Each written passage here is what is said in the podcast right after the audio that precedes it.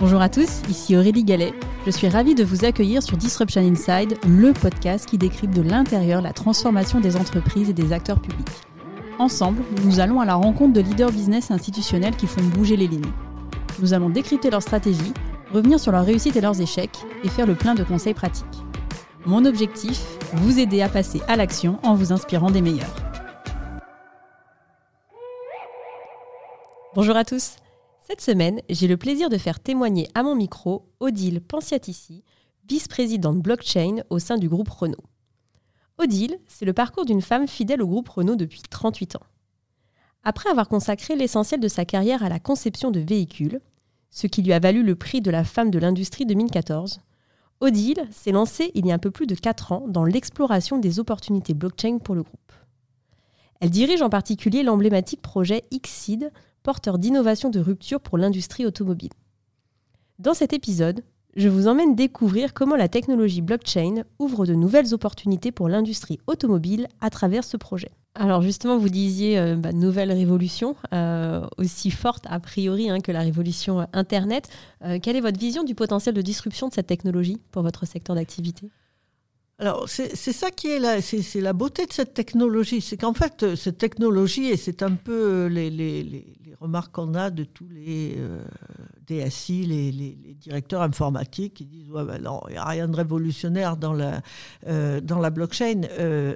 non, bien sûr, c'est un, un package qui allie des technologies digitales que tout le monde connaît, la cryptographie, etc mais c'est un package qui est très très très très intelligent et euh, qui permet euh, finalement d'avoir euh, une confiance et de mieux travailler en écosystème. Et d'un point de vue technologique, donc il n'y a pas de révolution, et finalement c'est une association de plein de technologies prises indépendamment les unes des autres. Mais c'est une technologie qui permet aux écosystèmes de travailler en confiance. Et ça, euh, donc c'est quelque chose qui permet de changer les processus. En fait, c'est vraiment ça euh, le, point, et c'est ce qu'on a vécu, et c'est ce qu'on vit encore aujourd'hui, euh, notamment avec la plateforme Exine. Alors si on reste hein, sur euh, bah, le potentiel de disruption pour euh, l'industrie automobile, après on reviendra plus en détail hein, sur, euh, sur le groupe Renault, quels sont pour vous les, les, cas d'usage qui sont les plus prometteurs, les plus intéressants à explorer pour l'industrie automobile? En fait, la blockchain, c'est une, c'est une technologie qui permet de certifier, donc qui a une valeur légale. Donc c'est quelque chose qui, dans tout ce qui doit être certifié, euh, va être intéressant. Donc euh, la certification de compliance de conformité d'un véhicule, ça c'est évident, euh, mais aussi tout ce qui touche à la certification légale de l'identité et d'une transaction.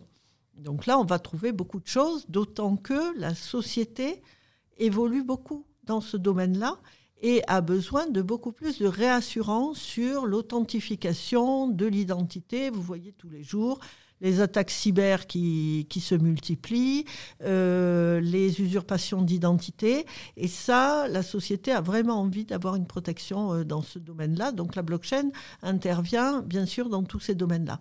Et puis après, on a tout ce qui touche euh, au non-fungible token et au métaverse. Donc là, là encore, euh, on est, on est un peu au, début, euh, des gens s'engouffrent là-dedans avec beaucoup de, de, de, marketing, de communication, on confond un peu les choses, mais c'est clair qu'on va avoir beaucoup de, de, possibilités avec cette technologie qui est sous-jacente à tout ce qu'on veut faire. C'est-à-dire que si vous ne pouvez pas parler de métavers sans parler de blockchain, c'est du c'est du flanc, ça. Bon.